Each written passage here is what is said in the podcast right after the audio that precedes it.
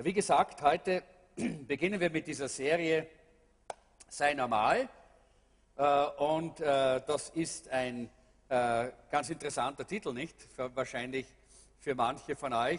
Was bedeutet das? Normal, sei normal, bedeutet nicht sei wie diese Welt, weil die Welt ist abnormal.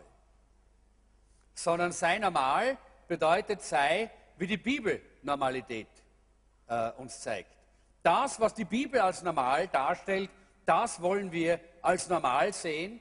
Und das ist unser wirkliches Anliegen, dass wir das verstehen in dieser Serie. Und die Apostelgeschichte ist ein Buch, das uns das normale Christenleben zeigt. In der Apostelgeschichte, und ich möchte euch ermutigen, und das steht auch auf euren Unterlagen, dass ihr während dieser Wochen, wo wir diese Serie hier haben, die Apostelgeschichte einmal durchlest damit ihr einfach auch das normale Christenleben wieder mal kennenlernt.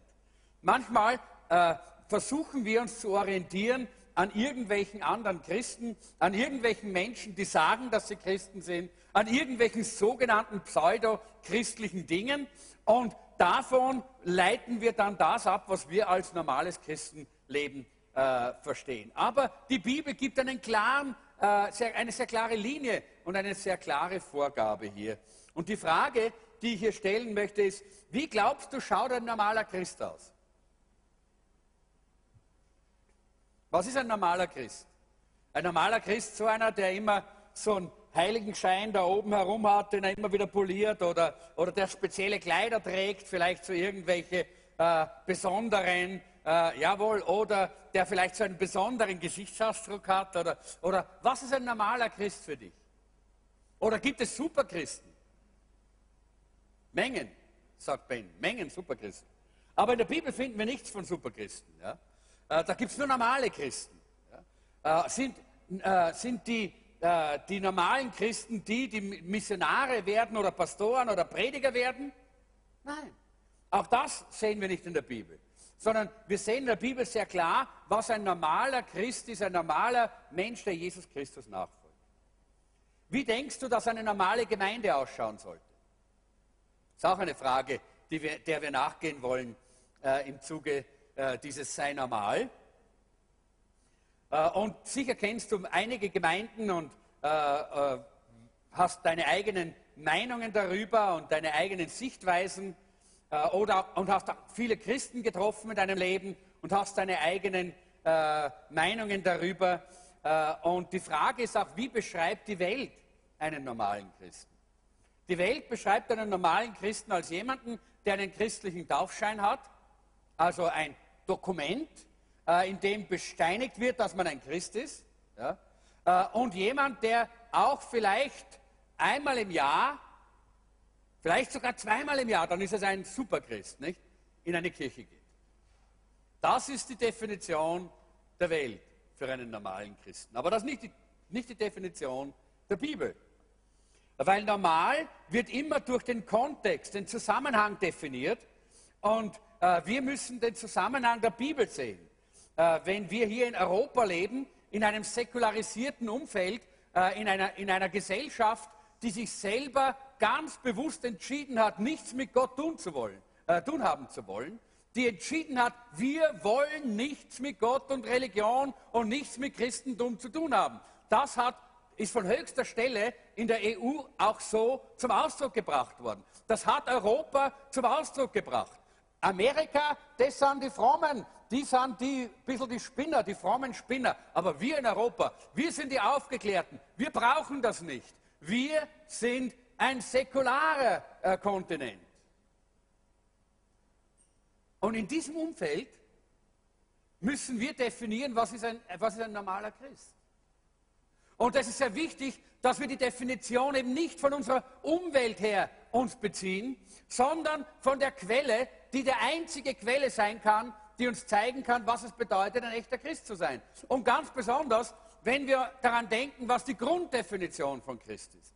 Die Grunddefinition von Christ bedeutet nicht, Mitglied, Mitglied im Jesuszentrum zu sein. Oder Mitglied in einer in der orthodoxen Kirche oder in der katholischen Kirche oder in der evangelischen Kirche. Grund, das Grundkonzept, der, der, der, das, der erste und wichtigste äh, Moment, was ein wirklicher Christ ist, ist jemand, der Jesus Christus nachfolgt. Das ist die erste und die wichtigste Definition für einen Christen. Und das ist in dieser Welt gar nicht mehr als Begriff da, das versteht man gar nicht mehr. Mit dem kann man gar nichts mehr anfangen in unserer Gesellschaft. Wenn man sagt, ich bin ein Nachfolger Jesu, dann sagen sie, was? Ja?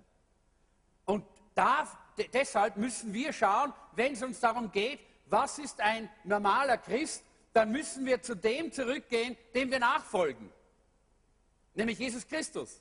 Dort müssen wir eigentlich die Normalität beziehen. Dort müssen wir sehen, was die Standards sind, die einen normalen Christen wirklich ausmachen.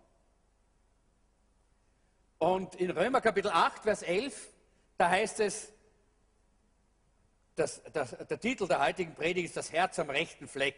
Das ist so irgendwo der erste, der Einstieg.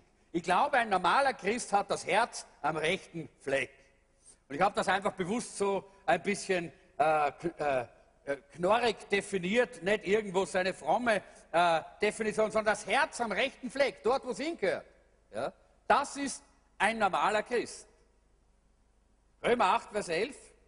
Wenn aber der Geist dessen, der Jesus aus den Toten auferweckt hat, in euch wohnt, so wird derselbe, der Christus aus den Toten auferweckt hat, auch eure sterblichen Leiber lebendig machen durch seinen Geist, der in euch wohnt. Jesus Christus lebt in uns.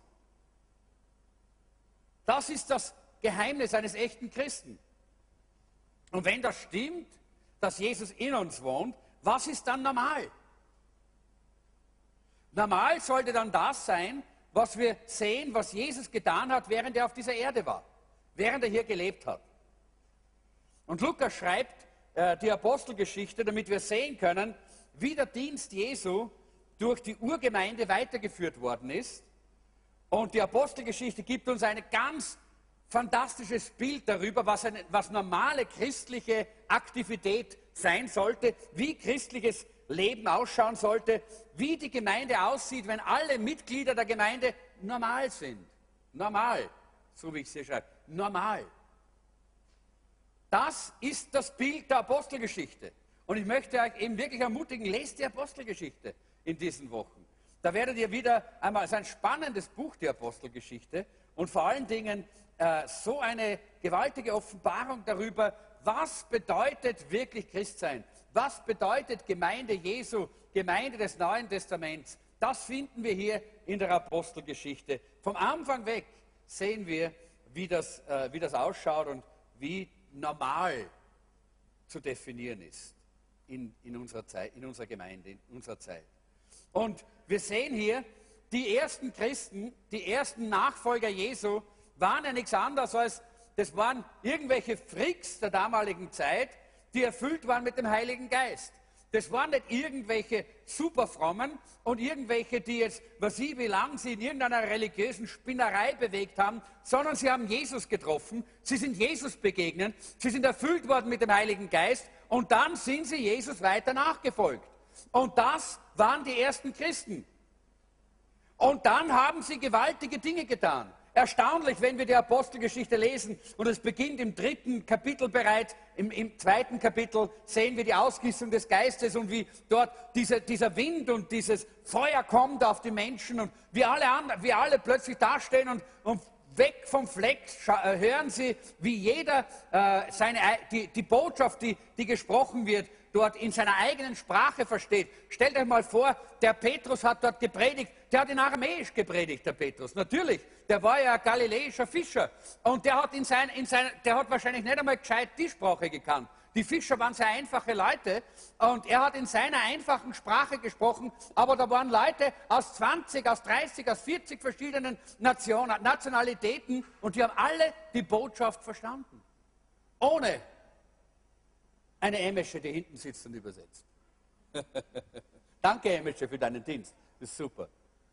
äh, ohne dass es irgendwo simultane Übersetzungen, äh, Anlagen gegeben hat, wahnsinnige technische Aufwand. Nein, es war der Heilige Geist. Was für ein gewaltiges Wunder. Huh, ist das herrlich, oder? Und da geht es so weiter. Lest mal die Apostelgeschichte. Kapitel 3, da gehen sie einfach nur zum Gebet, Gebetsstunde. Und sie gehen dort hinauf und boom, dort sitzt, da, dort sitzt ein, ein äh, einer, der gelähmt ist vom Mutterleib an und schon wird er geheilt und schon springt er, schon hüpft er, schon jubelt er. Ein Wunder nach dem anderen, eine erstaunliche Sache nach der anderen. Und wir fragen uns, und das ist das, was wir manchmal haben, wir fragen uns manchmal, meine Güte, was waren das für außergewöhnliche Leute, die so viel außergewöhnliche Dinge getan haben. Aber das war normal. Und eigentlich sollte das immer noch normal sein, dass wir so leben, wie damals die ersten Christen gelebt haben. Das sollte normal sein, dass Gott mit uns ist, dass Gott sich offenbart, dass er wirkt in unserem Leben. Das, was wir manchmal als so außergewöhnlich in der, äh, in der Apostelgeschichte bezeichnen, das ist das Normale. Und das ist eigentlich der Standard, auf den wir als Gemeinde Jesu zurückkommen müssen. Wir wollen nicht unseren Standard von irgendwelchen Kirchen ableiten, die tot sind und sagen, na, wir sind eher ein bisschen besser. Wir sind eher ein bisschen lebendiger. Wir haben eh ein bisschen mehr Leben. Bei uns tut sie eh ein bisschen mehr. Sondern wir wollen uns zum Standard des Wortes Gottes zurückbewegen und sagen, normal bedeutet Apostelgeschichte, Urgemeinde, erste Christen, das ist, was eigentlich normal sein sollte. Das ist die Normalität, auf die wir uns zubewegen müssen. Alles andere ist abnormal, sagt uns eigentlich auch das Wort Gottes sehr klar. Und, das, und, und auch die Sprache, nicht? Normal, es gibt nur normal und abnormal, nicht? Zwischen normal und halbnormal gibt es nicht. Ja? Normal und abnormal. Und wenn wir nicht normal sind, dann sind wir abnormal. Ja? Und äh, außerhalb der Norm. Und unsere Norm muss die Apostelgeschichte wieder werden. Lest die Apostelgeschichte. Lass uns wieder beten und sagen, Herr, führ uns zurück zur Apostelgeschichte. Führ uns zurück zum Leben der ersten Gemeinde, zur Urgemeinde. Dass wir wieder äh, auch das sein können, was du geplant hast, dass wir sein sollen. Und äh, ich glaube, dass eines von den Dingen, die wir immer wieder finden, auch in, äh, in der Apostelgeschichte, dieses, dieses ungeheure Herz der Christen für die Verlorenen gewesen ist.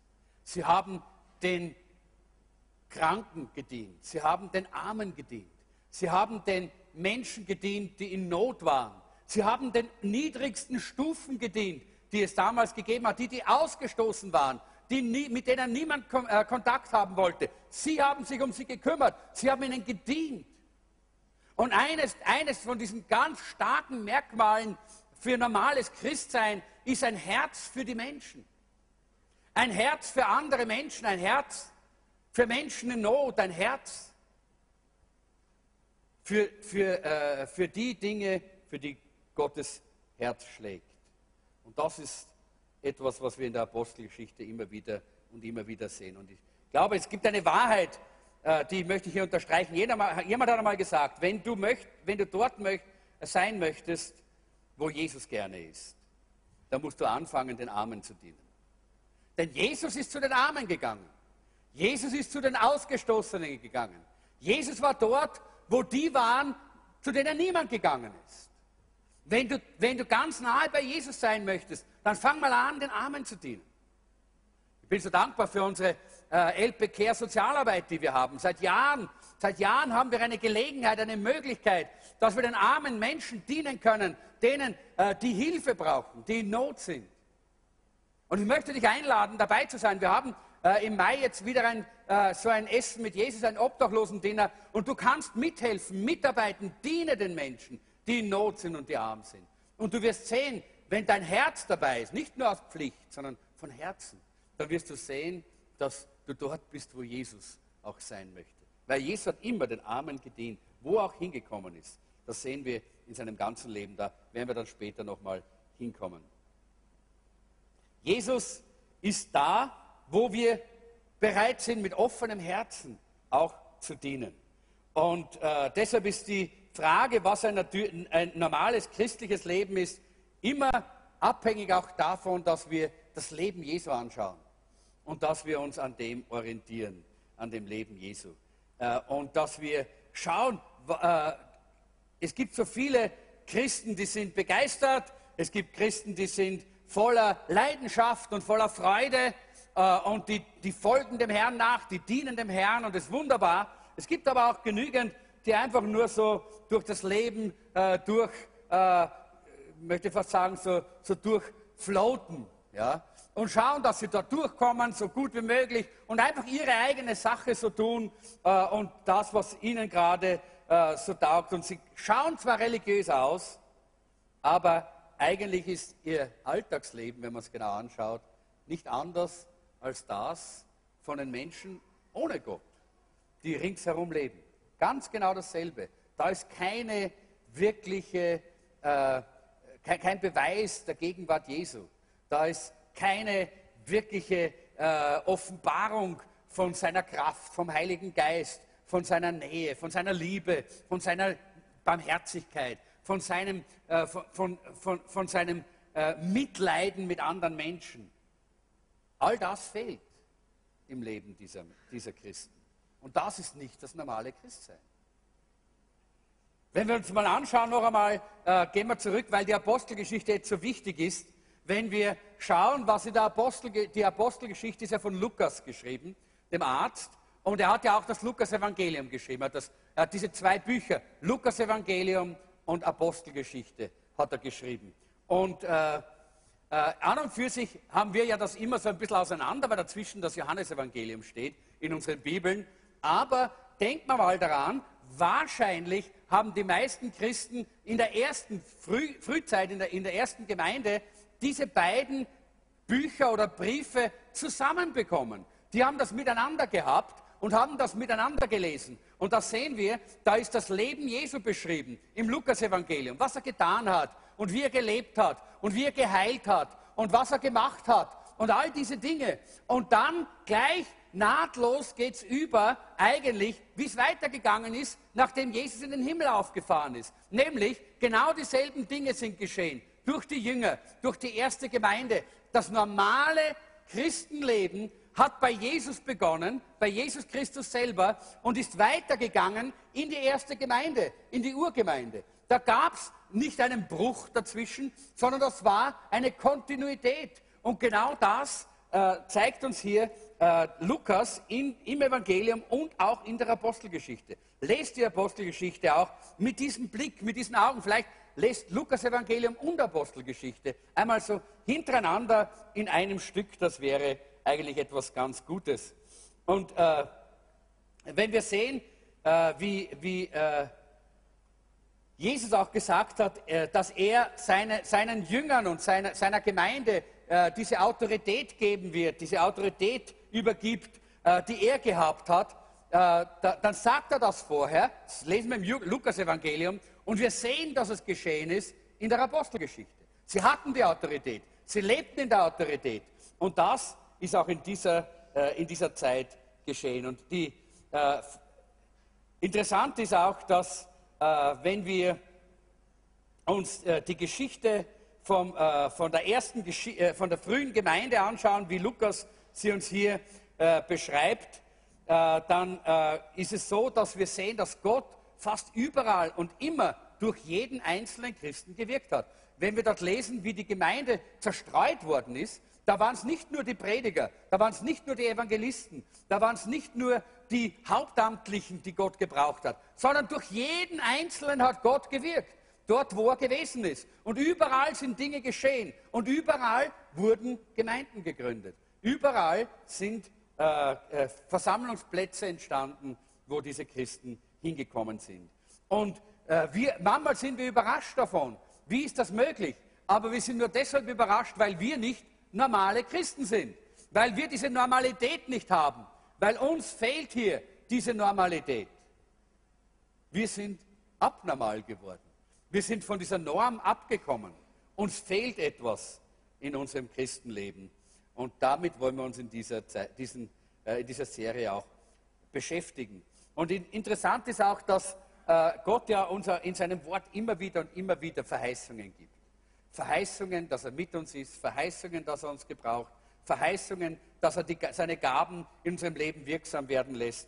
Und äh, wir, wir sind manchmal überrascht, wenn Gott dann wirklich etwas tut, wenn Kranke geheilt werden, wenn wir die, wenn wir die, äh, die Hände auflegen, äh, wenn Menschen äh, von dem, was wir reden, berührt werden, wenn wir prophetische Aussagen machen können, dann sind wir überrascht. Warum sind wir überrascht, wenn das geschieht?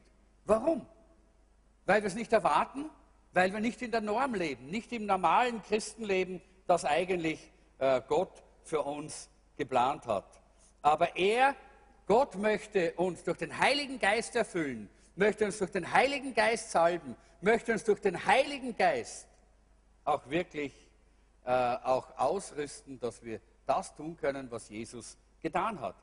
Äh, und äh, wir lesen, und ich möchte vielleicht, dass wir diese Stelle gleich, gleich mal lesen, aus Johannes Kapitel 14, Vers 12. Da lesen wir, wie Jesus sagt, Wahrlich, wahrlich, ich sage euch, wer an mich glaubt, der wird die Werke auch tun, die ich tue, und wird größere als diese tun. Was für eine Aussage. Wir kennen diese Aussage alle, aber die Frage ist, äh, leben wir das auch? Und erleben wir das auch? Ist das auch eine Realität in unserem Leben, dass wir das auch wirklich erleben? Das ist die Frage. Und ich möchte vielleicht auch noch einmal ein bisschen äh, zurückgehen zu dieser ersten Gemeinde, weil wir manchmal so in der Gefahr stehen, dass wir diese, diese, diese Gläubigen der ersten Gemeinde so auf, äh, auf eine, eine gewisse, ein, ein Podest stellen, so ein bisschen, das sind so besondere, das sind so außergewöhnliche, das sind so, so, spezielle, äh, so spezielle Leute, nicht? Äh, und äh, so besondere Superchristen, nicht? Aber dann haben wir etwas missverstanden. Denn diejenigen, die damals, von denen es heißt, die den ganzen Weltkreis erregt haben, die die ganze Gesellschaft und die Welt auf den Kopf gestellt haben, damals, das waren nicht irgendwelche super äh, ausgebildeten, tollen äh, Theologen, sondern das waren einfache Arbeiter. Das waren einfache Menschen aus dem Volk, die einfach zu Jesus gekommen sind. Sie hatten wenig, sie, sie hatten so wenig Ausbildung, dass einmal, als Petrus und Johannes vor dem Hohen Rat gestanden sind, dort, die gesagt haben, das sind ja Idioten. Das sind ja alles Idioten, haben die gesagt. Idioten steht in, im Urtext wirklich drin. Das sind ja alles ungelehrte Idioten. Die haben ja nichts gelernt. Wie sollten von denen was kommen? Wie sollten denn die irgendetwas in der Welt bewirken? Genau die hat Gott genommen. Und genau durch die hat Gott die Welt verändert. Genau solche Menschen, aber sie haben etwas Besonderes gehabt. Sie haben einen offenen Geist gehabt, ein offenes Herz. Sie haben das Herz am richtigen Fleck gehabt. Sie wollten, dass Gott in ihrem Herzen wirkt. Sie wollten, dass Gott in ihrem Leben wirkt. Sie wollten sich Gott zur Verfügung stellen. Sie haben gesagt, Herr, bei mir hast du nicht viel, ich bin nichts Tolles, ich bin nichts Besonderes, bei mir hast du nicht viel, aber alles, was ich habe, das gebe ich dir. Alles, was ich habe, das gebe ich dir. Tu mit mir, was immer du willst. Das ist eigentlich die Voraussetzung dafür, dass Gott etwas tun kann. Sie waren Menschen wie du und ich. Sie hatten Herausforderungen, Ängste, sie hatten Zweifel. Sie waren genauso wie wir. Aber sie hatten ein offenes Herz. Sie hatten das Herz am richtigen Fleck. Und wir sehen also sowohl in, in der, im Lukas-Evangelium als auch in der Apostelgeschichte, dass uns Lukas darauf aufmerksam macht und immer wieder darauf hinweist, dass Jesus eigentlich hier äh, die Standards dieser, der, der, damaligen Zeit umgedreht hat, aber auch die Standards unserer Zeit. Ja? Nämlich Außenseiter, Prostituierte, äh, Zolleinnehmer oder, oder Zöllner, oder, oder Steuer, Steuerbeamte, äh, Finanzbeamte, also lauter Außenseiter, nicht? Äh, Frauen waren damals auch Außenseiter, Ausländer, Fremde, äh, Leprakranke, äh, blinde Leute, alles Leute, die Außenseiter waren. Die wurden zu Insidern. Die Außenseiter wurden zu Insidern. Jesus hat das umgedreht. Ja? Während die, die eigentlich geglaubt haben, sie sind die Insider, die Pharisäer, die Schriftgelehrten, äh, die Sadduzäer, alle diejenigen, die geglaubt haben, sie sind ja Insider, sie wissen es ja, sie haben es ja, die wurden zu äh, Außenseitern im Reich Gottes. Die haben im Reich Gottes kein Leiberl gehabt, die haben im Reich Gottes nichts zu melden gehabt. Warum? Weil sie der Gnade Gottes widerstanden haben. Weil sie nicht bereit waren, die Gnade Gottes anzunehmen. Das ist nämlich das entscheidende Element hier gewesen, die Gnade Gottes. Und vielleicht sagst du ja, ich habe ja vorher gesagt, was ist eine normale Gemeinde, nicht? Was ist eine normale Gemeinde? Äh, wie stellst du dir eine, normale Gemeinde vor? Äh, und vielleicht hast du da jetzt auch schon dein Idealbild so dir so vor Augen geführt und so äh, hast schon so deine eigene Vorstellung, was eine normale Gemeinde ist und sagst, ja, wenn wir so eine Gemeinde wären wie die damals im Neuen Testament, äh, da finden wir die, diese wunderbaren, diese Gemeinden damals, nicht?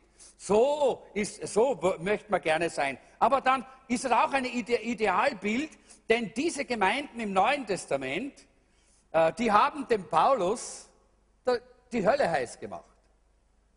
Die haben dem Paulus das Leben sauer gemacht. Das war's. Die haben dem Paulus das Leben sauer gemacht. Sie haben sich mit sexuellen Sünden eingelassen. Sie waren arrogant. Sie hatten alle möglichen Götzendienst. Äh, sie sind, äh, sie, sie sind sie, sie, äh, in Alkohol versunken. Sie haben Konflikte und Streit gehabt, Bitterkeit. Und alle anderen Sünden, die man sich nur denken kann, wenn wir die Korintherbrief le lesen und Galaterbrief, all diese Briefe, dann merken wir das, was da alles drin steht. Ja? Was in, den ersten, in diesen ersten Gemeinden alles da war.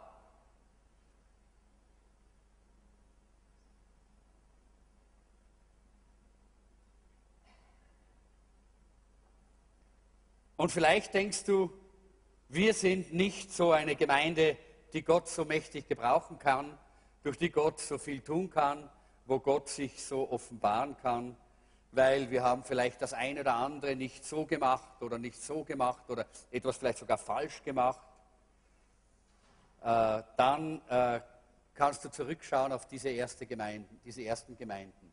Gott hat diese ersten Gemeinden gebraucht, um die ganze Welt, die ganze Welt zu verändern, auch wenn sie unvollkommen waren, auch wenn vieles in diesen Gemeinden nicht ganz so gelaufen ist, wie es hätte laufen können. Weil eines das Wichtige war, sie hatten das Herz am richtigen Fleck. Sie hatten ein offenes Herz für den Heiligen Geist, für das, was Jesus tun wollte und waren vollkommen und ganz dem Herrn hingegeben. Und das ist, was Gott sucht. Gott, ist, äh, Gott freut sich über Leute, die ein offenes Herz haben und bereit sind, auch zuzugeben, dass sie ihn brauchen. Zuzugeben, dass sie versagen. Zuzugeben, dass sie Fehler haben. Zuzugeben, dass sie nicht vollkommen sind. Deshalb sprechen wir ja vom normalen Christen und nicht vom vollkommenen Christen. Denn auch die Christen der Apostelgeschichte waren nicht vollkommen, aber sie waren normal. Das war, da waren die normalen Zusammenhänge da. Da waren die, die normale Einstellung und Haltung da gegenüber Gott, gegenüber anderen Menschen. Und das ist, was wir suchen.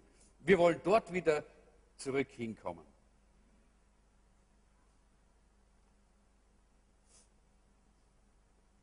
Manche äh, äh, Christen haben diesen falschen Gedanken, dass sie meinen, ja, wenn ich mit Jesus gewesen wäre, so wie die ersten Apostel damals, so wie die ersten, diese ersten Jünger, drei Jahre mit Jesus, das wäre es gewesen wenn ich drei Jahre mit Jesus sein hätte können, ja, dann hätte ich alles gelernt, oder Ben?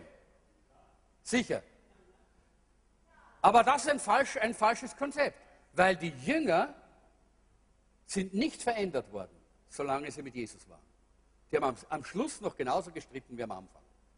Die haben am Schluss noch immer gekämpft, wer ist der Beste waren immer noch arrogant und stolz, haben immer noch dieselben Fleischlichkeiten gehabt wie, wie am Anfang, erst als Jesus weg war und der Heilige Geist gekommen ist und sie erfüllt worden sind vom Heiligen Geist, erst da hat die Veränderung begonnen. Da beginnt die Veränderung bei Petrus. Da beginnt die Veränderung bei einem Johannes. Da sehen wir, wie die Jünger einer nach dem anderen verändert wird, mehr und mehr in das Ebenbild Jesu. Weil die Gegenwart des Heiligen Geistes ist es, die wir brauchen. Auch wir in unserer Zeit, auch wir in unserer Gemeinde. Wir brauchen die Gegenwart des Heiligen Geistes. Und diese Gegenwart verändert uns. Wenn er da ist, diese, wir brauchen so eine richtige Invasion des Heiligen Geistes wieder neu. Begegnen mit Gott Wochenende. Sei dabei. Wenn du das noch nicht gemacht hast oder auch wenn du schon mal gemacht hast und sagst, ich brauche das wieder, mir fehlt das, mir ist das irgendwie abhanden gekommen. Ich brauche eine Invasion der Kraft Gottes, eine Invasion des Heiligen Geistes in meinem Leben. Dann komm und, und melde dich noch an. Es ist gerade noch Möglichkeit, dich anzumelden zum Begegnung mit Gott Wochenende und dabei zu sein. Okay, gut. Ich möchte hier vielleicht gerade mal äh, diesen, diesen, diesen kurzen Überblick über die Apostelgeschichte hier mal abschließen, indem ich vielleicht noch einen, einen, äh, einen, einen Punkt herausarbeite, der wichtig ist. Was hat diese ersten Christen so stark ausgezeichnet? Ich glaube, das war auch ihr Mut. Ihr Mut aufzustehen für Gott. Ihr Mut aufzustehen. Und du siehst das überall. Paulus steht auf, überall wo er ist. Die ersten Christen, wo sie auch sind, sie bezeugen ihren Herrn. Sie haben einfach durch Jesus Christus Mut bekommen, wirklich zu Jesus zu stehen und mit Jesus zu gehen. Und äh, ich denke, dass in dieser, in dieser Serie, wenn wir, äh, wir werden vier, vier Teile in dieser Serie haben, wenn wir die durchgehen, da wird der Heilige Geist den einen oder anderen vielleicht mal Gebiete aufzeigen, äh, wo du vielleicht schwach bist und wo du eine Erneuerung brauchst. Dann ist es wichtig, dass du mit Demut darauf reagierst. Mit Demut und nicht einfach nur mit Gleichgültigkeit oder mit Überheblichkeit, sondern mit Demut, damit Gott dich führen und verändern kann. Und damit du aus seiner Barmherzigkeit heraus verändert wirst zu einem normalen Christen. Dass du das sein kannst, was ein normaler Christ auch wirklich ist. Ich denke, das ist sehr wichtig, äh, dass, du, äh, dass wir mit offenem Herzen auch hier äh, in, in, diese, in diese Zeit hineingehen, wo wir die Apostelgeschichte wieder von Gott erwarten. Wir erwarten, Herr, dass du wieder Geschichte schreibst mit uns, so wie, mit, so wie damals mit den Aposteln. Und Jesus sagt das. Er sagt, wir, ihr werdet größere Werke tun als ich. Dieselben und größere Werke. Und ich denke, wir alle haben das immer wieder und immer wieder uns auch äh, äh, äh gelesen, angehört, darüber nachgedacht. Aber so richtig begreifen können wir es doch immer noch nicht, weil ich glaube, dass das nicht so einfach ist. Denn Jesus hat gewaltige Dinge getan. Wie können wir noch größere Dinge tun, als Jesus sie getan hat? Wir können es nicht, aber Gott durch uns.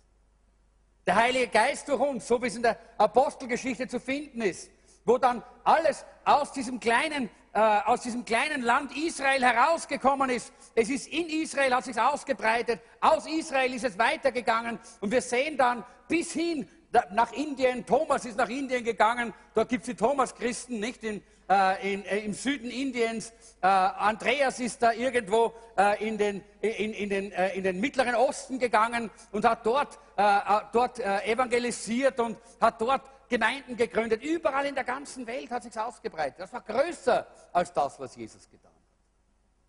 Und er hat uns berufen, auch dasselbe zu tun. Große Dinge. Wir sind berufen, die Welt zu verändern. Nicht nur hier zu sitzen und Gottesdienst zu feiern, sondern die Welt zu verändern. Das ist das Ziel, das Gott eigentlich für uns geplant hat. Wir sollen nicht an dem vorbeigehen, was Jesus gesagt hat. Wenn du an ihn glaubst, dann sollst du auch seinen Worten glauben. Wer von euch glaubt an Jesus? Mhm dann sollst du auch seine Worte glauben. Und wenn er das sagt, wer an mich glaubt, der wird die Werke auch tun, die ich tue und wird größer als diese tun, weil ich zum Vater gehe, geht es dann hier weiter. Das müssen wir, das ist nicht der, der wichtige Teil. Dann ist es sehr wichtig, dass wir das auch annehmen. Und das wirft natürlich die Fragen an, welche Art von Werken hat denn Jesus getan? Das ist das Erste. Welche Art von Werken hat dann Jesus getan? Und wir wissen, dass Jesus ständig Menschen geholfen hat. Er hat mit den Armen gegessen. Er ging in das Haus des Zöllners, des Steuereintreibers. Er war ein Freund der Sünder und dafür hat man ihn ja auch angegriffen und angeklagt. Er war immer dort, wo Not war. Er hat ständig Menschen geholfen. Das war in erster Linie sein Leben. Er hat nicht gelebt, damit ihm geholfen wird. Er hat nicht gelebt, damit er ein super Leben hat, dass er es super bequem hat, dass er im Schaukelstuhl sitzen kann und dass ihm alles äh, zugereicht wird. Nein, er hat gelebt, um anderen zu dienen. Er hat gelebt, um den Menschen zu dienen, die in Not waren, um den Menschen zu helfen, die Hilfe brauchen. Er hat den einfachen Menschen gedient und hat die Kranken geheilt. Und er hat das nicht so, so äh, in, in, in, der Ferndiagnose gemacht, äh, wie man es eigentlich erwartet hätte, weil damals war es ja so, dass gerade Lepra, äh, dieser Aussatz, das war eine ungeheuer ansteckende Krankheit und man hatte ja Angst davor, angesteckt zu werden. Aber Jesus hatte so ein Herz für die Menschen. Ihm war der Mensch noch viel wichtiger als die Heilung. Und deshalb ist er hingegangen und er hat die Menschen, die vielleicht jahrelang, weil sie jahrelang krank waren, keine Berührung mehr hatten von irgendjemandem. Weil niemand sie berührt hat. Und er ist hingegangen und hat sie berührt. Er hat sie berührt auch. Wenn alle gesagt haben, das kannst du nicht machen, da wirst du unrein, da wirst du verunreinigt und vielleicht krank. Aber Jesus hat sich nicht gescheut, die, diese Kranken zu berühren und ihnen damit seine Liebe zu zeigen. Er hat den Menschen aus Liebe gedient und nicht aus Pflicht. Ich weiß, das ist jetzt vielleicht eine Aussage, die, die möchte ich, also dass ihr die richtig, äh, richtig auch bewertet, äh, weil es gibt solche und solche. Krankenpflegepersonal pflegen die Leute, weil es ein Job ist. Es ist ihr Job. Und einige von ihnen und ich habe das auch erlebt, ich war ja auch im Krankenhaus. Einige von ihnen lieben die Leute auch. Ja, einige von ihnen. Es gibt eine ganze Reihe, die tun das, weil es ihr Job ist. Und das merken dann die Kranken auch. Nicht? Aber Jesus hat nicht geheilt, weil sein Job war zu heilen, sondern Jesus hat die Menschen geliebt. Und deshalb hat er auch geheilt. Er hat immer den Menschen geholfen immer den Menschen gedient. Als die Frau im Ehebruch ertappt wurde, wir kennen die Geschichte, und dort auf den Boden geworfen worden ist von den Männern, die, sie, die ihr nachspioniert haben und die nur darauf gewartet haben, dass sie, äh, dass, dass sie die Frau überführen können. Und dann bringen sie sie zu Jesus und werfen sie dort auf, die, auf den Boden und sagen, Meister, wir haben diese Frau im, beim Ehebruch ertappt. Ja? Wir alle äh, kennen die Geschichte und wundern uns dann immer, wo der Mann denn ist, nicht? Warum nicht der Mann neben mir, neben mir zumindest liegt und auch gesteinigt werden sollte, nicht? Nein, der war nicht da. Das war, der, der war vielleicht unter denen, die die Steine gehoben haben, nicht? Äh, und Jesus hat das gesehen. Er hat gesehen, was für eine Heuchelei da dahinter steckt oftmals, nicht? Und als diese Frau dorthin gebracht wird, dann verurteilt Jesus sie nicht. Er beschützt sie. Er vergibt dir, weil er sieht ihr Herz. Er kennt ihr Herz und ihr Herz ist offen und ihr Herz ist demütig und ihr Herz ist bereit, Vergebung anzunehmen. Und er vergibt dir. Und er sagt zu ihr, geh nicht wieder in die Sünde zurück, dass du nicht zerstört wirst. Er liebt diese Frau. Er liebt die, die, äh, die, äh, Leprakranken. Er liebt die Ausgestoßenen. Er liebt die Armen. Er liebt den Menschen. Und das ist eines von diesen wesentlichen Merkmalen Jesu, die wir auch in der Apostelgeschichte in der ersten Gemeinde finden. Sie haben die Menschen geliebt.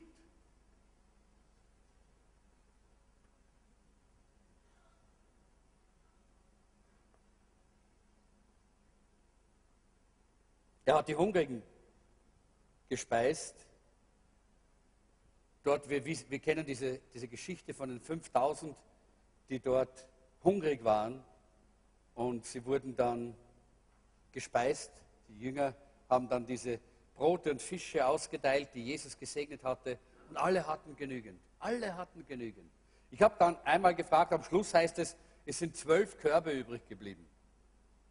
Ich habe mich gefragt, wo sind denn die Körbe hergekommen? Haben die schon von vornherein Körbe mitgehabt, da zwölf so große Körbe, damit sie das mitnehmen können wieder? Ich weiß nicht, ob man sonst auf so, eine, so, eine, so einen Vortrag einen großen Korb mitnimmt, einen leeren, nicht? Aber irgendwo war das zumindest jedenfalls da. Aber es war eine gewaltige Sache. Jesus hat, hat sie deshalb versorgt, weil er sie geliebt hat. Er sagt da zu den Jüngern, hey, wir müssen denen, die, die Jünger, den Jüngern fällt gar nichts ein, fällt es gar nicht auf. Jesus sagt, wir, gebt ihr ihnen zu essen, gebt ihr ihnen zu essen.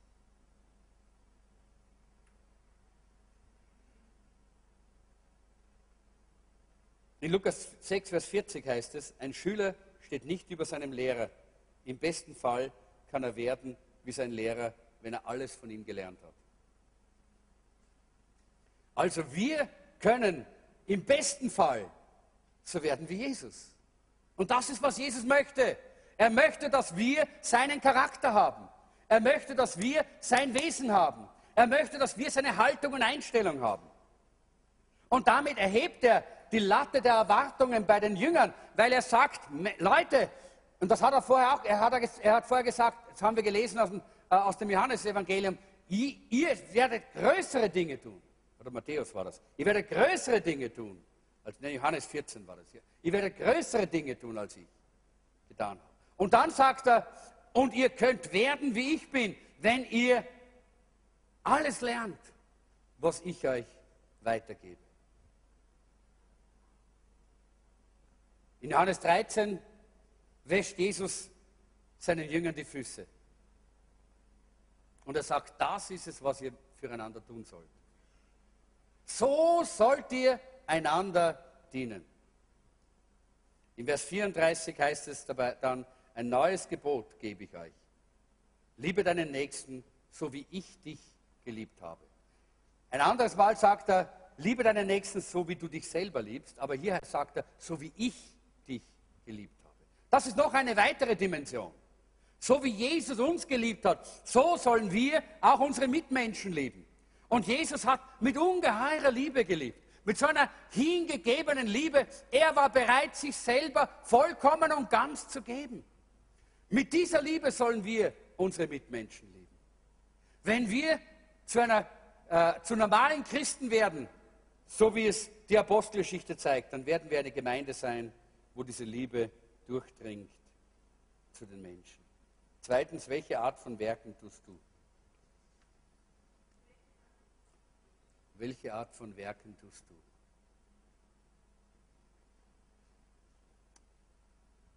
Die Frage ist, tun wir die Werke, die Jesus getan hat? Lieben wir die Ausgestoßenen, die Randgruppen, die Leidenden? Speisen wir die Hungrigen? Sorgen wir für die Zerbrochenen? Tun wir das wirklich? Sind wir Leute, die das Herz am rechten Fleck haben? Bereit, uns Gott hinzugeben, dass Gott in unserem Leben wirken kann? Ich möchte damit einfach auch schon fast zum Schluss kommen. Ich werde diese zwei Punkte eher nur streifen, weil ich glaube, das Wichtige war im ersten Punkt. Für uns sollte das eigentlich normal sein. Es war damals für die Jünger noch nicht normal, während Jesus auf dieser Erde war. Die Jünger haben das erst gelernt durch den Heiligen Geist. Als der Geist Gottes in ihr Leben kam und die Frucht des Geistes angefangen hat zu wachsen in ihrem Leben, da haben sie die Dinge besser verstanden. Aber vorher haben sie es nicht verstanden. Als damals, nämlich als äh, diese Frau zu Jesus kommt und, äh, und seine Füße salbt, da sind sie böse. Da sagen sie, meine Güte, was für eine Verschwendung. Ja? Sie verstehen nicht, was für ein Herz da drinnen liegt. Die Liebe, die Jesus zu dieser Frau hatte und die zurückströmt von der Frau zu Jesus.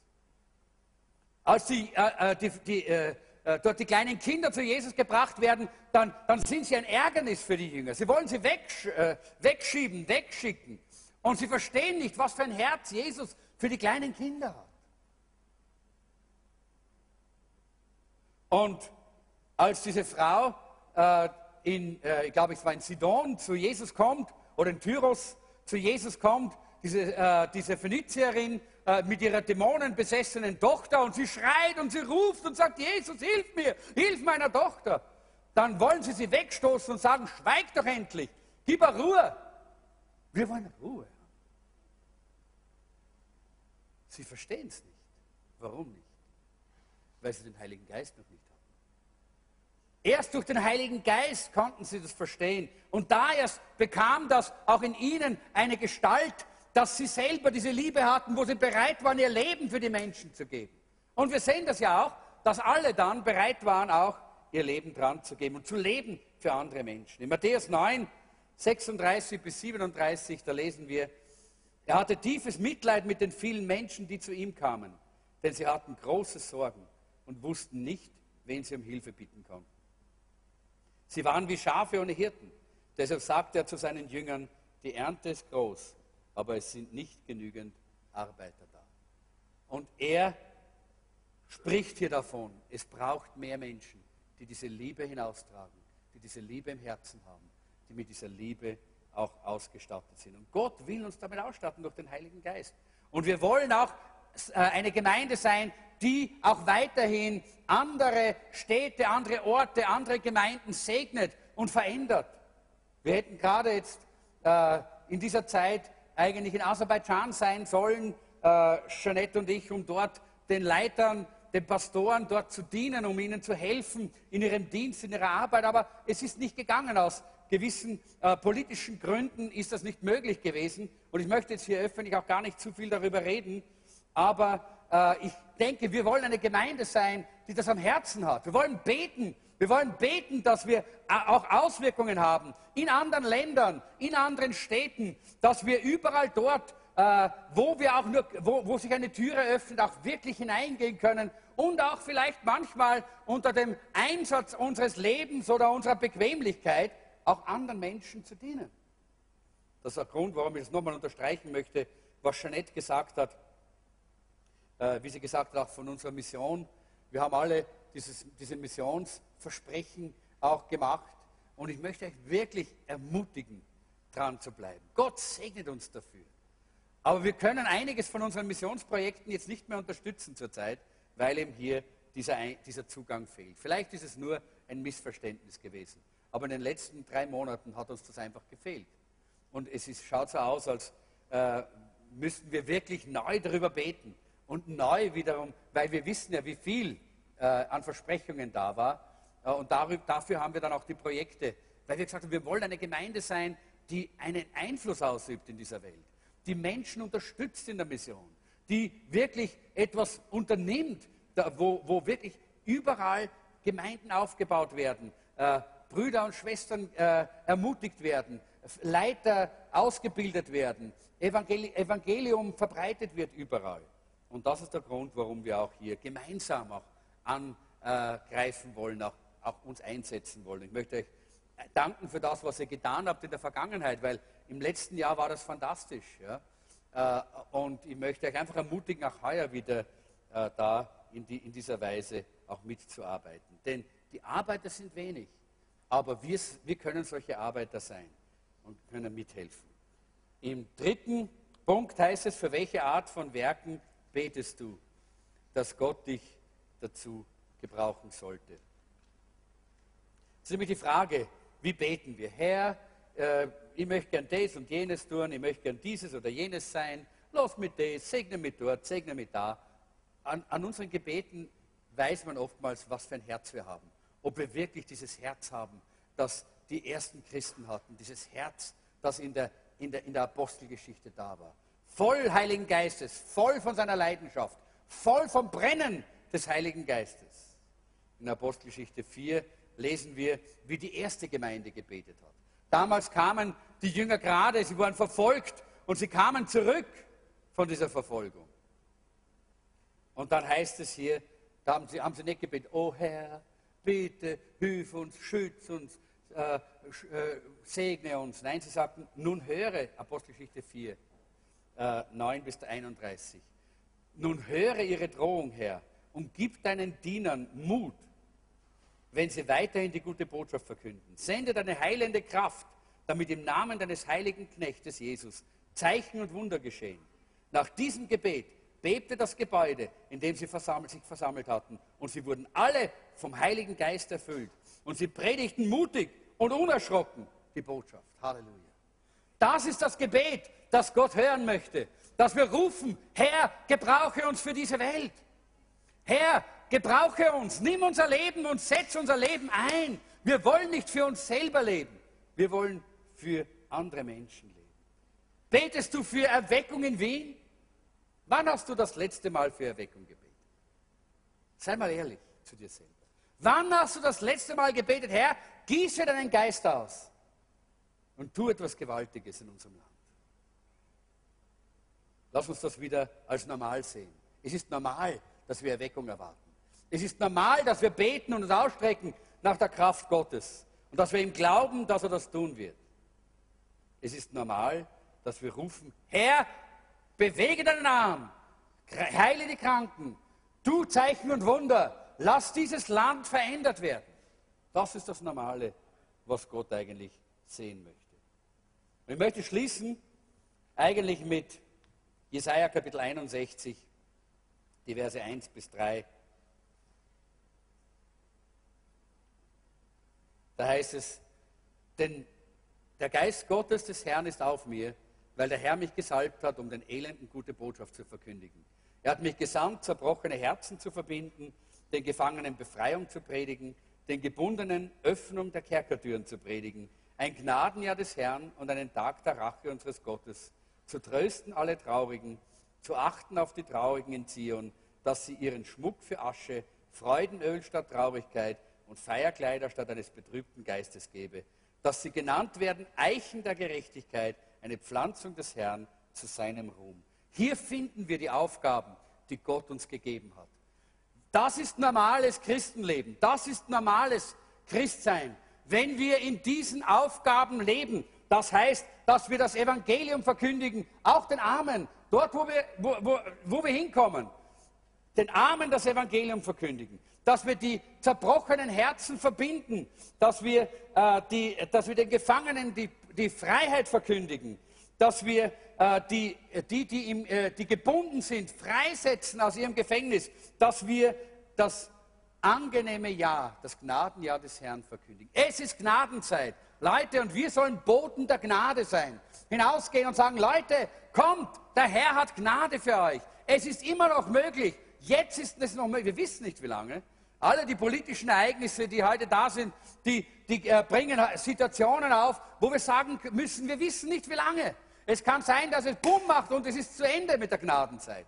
Es ist Bumm und die Zeit der, der Gemeinde Jesu ist vorbei und die, und die Entrückung passiert. Wir wissen es nicht, wann das geschieht. Es kann jeden Augenblick passieren. Deshalb lass uns jetzt normale Christen sein. So normale Christen wie die Christen der Apostelgeschichte. Lasst uns jetzt das Evangelium den Armen verkündigen. Lasst uns die Freiheit predigen. Lasst uns die Gefangenen äh, freisetzen, die Ketten sprengen im Namen Jesu, den Kranken die Hände auflegen, dass sie gesund werden. Lasst uns äh, proklamieren, dass noch immer Gnade ist. Und lasst uns die Schönheit Gottes leben. In diesem Leben, selber leben und auch den Menschen, äh, die Menschen zu diesem Leben einladen. Ich möchte dass wir einfach jetzt aufstehen und ich schließe hier. Und ich möchte sagen, wie normal bist du? Die Serie heißt, sei normal. Wie normal bist du, wenn du Normalität hier in der Apostelgeschichte findest? Wenn hier in der Apostelgeschichte das normale Christenleben steht, das normale Gemeindeleben, wie normal bist du? Oder wie weit hast du dich von der Normalität entfernt? Das ist die Frage.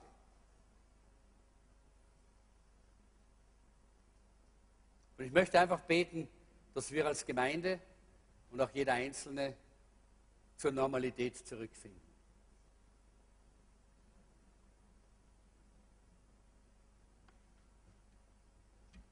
Herr Jesus, ich danke dir, dass du uns zeigst, was es bedeutet, normal zu sein als Christ. Und Herr, wir möchten gar nichts anderes als deine Werkzeuge sein, so wie damals die ersten Christen. Und wir bitten dich, nimm unser Leben.